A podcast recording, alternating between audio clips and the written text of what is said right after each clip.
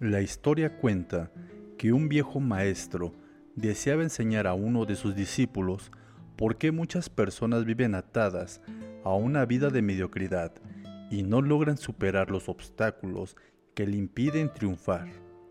No obstante, para el maestro, la lección más importante que el joven discípulo podía aprender era observar lo que sucede cuando finalmente nos libramos de aquellas ataduras y comenzamos a utilizar nuestro verdadero potencial.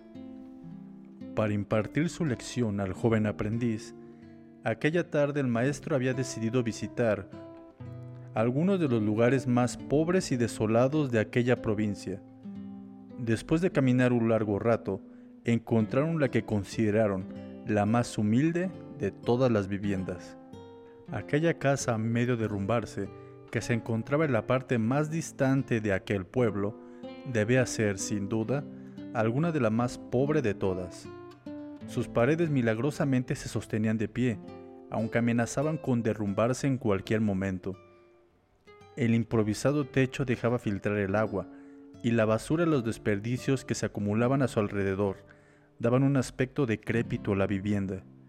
Sin embargo, lo más sorprendente de todo era que en aquella vivienda, de aproximadamente 10 metros cuadrados, pudiesen vivir ocho personas.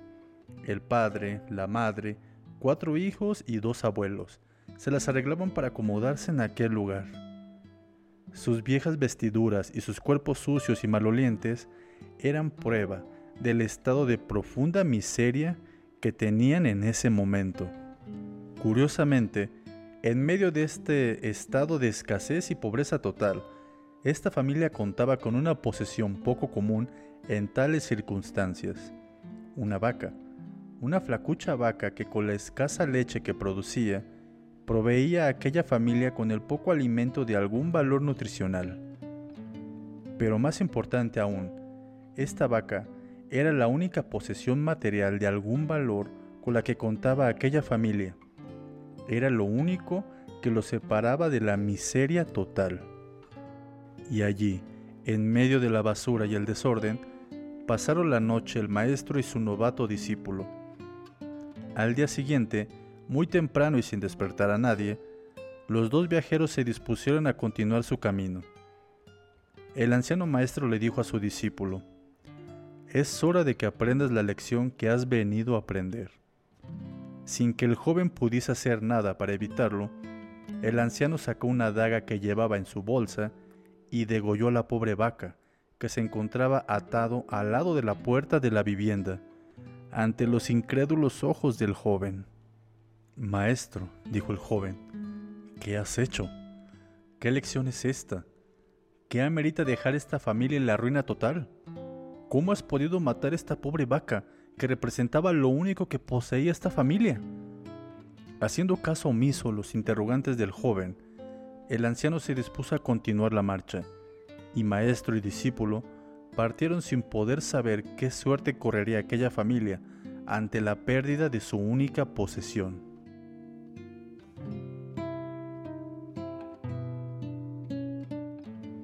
Durante los días siguientes, una y otra vez, el joven era confrontado por la nefasta idea de que, sin la vaca, aquella familia seguramente moriría de hambre. Un año más tarde, los dos hombres decidieron regresar nuevamente por aquellos senderos a ver qué suerte había corrido aquella familia. Buscaron la humilde posada nuevamente, pero en su lugar encontraron una casa muy grande.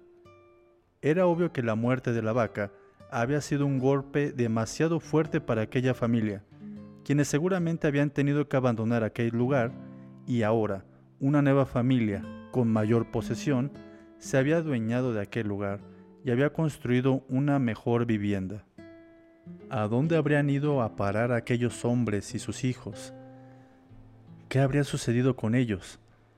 Todo esto pasaba por la mente del joven discípulo, mientras que, vacilante, se debatía entre tocar la puerta y averiguar por la suerte de los antiguos moradores, o continuar con el viaje y evitar confirmar sus peores sospechas.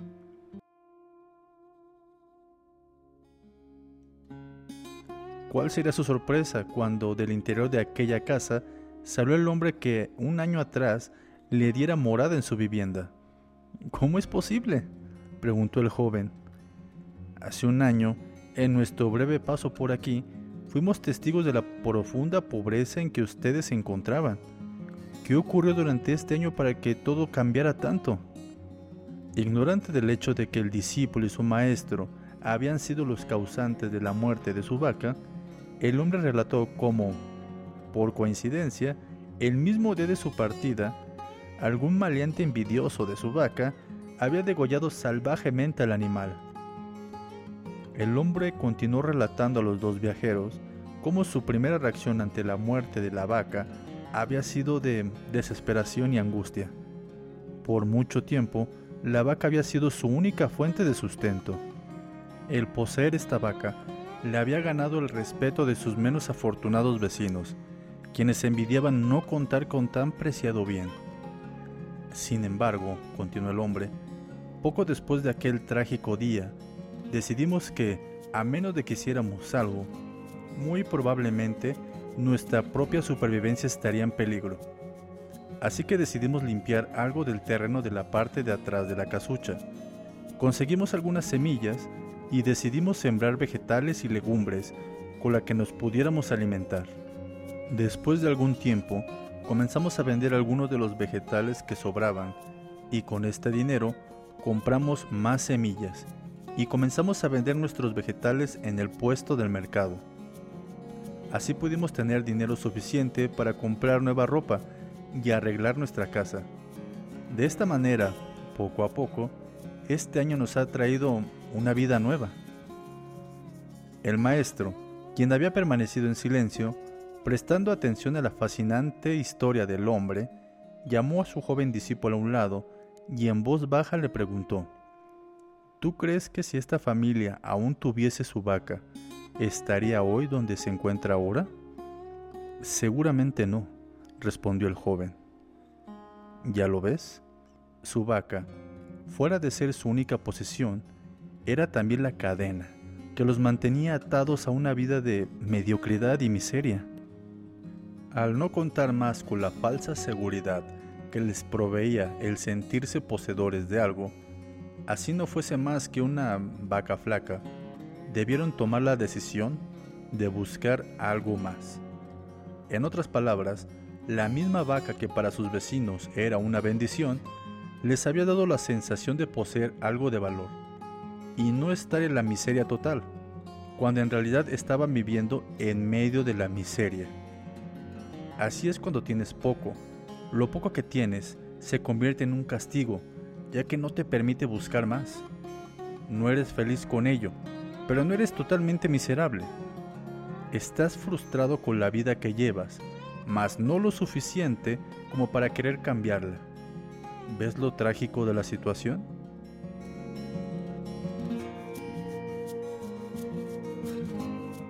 Cuando tienes un trabajo que odias, que no cubre tus necesidades económicas mínimas y no te atrae absolutamente ninguna satisfacción, es fácil tomar la decisión de dejarlo y buscar uno mejor.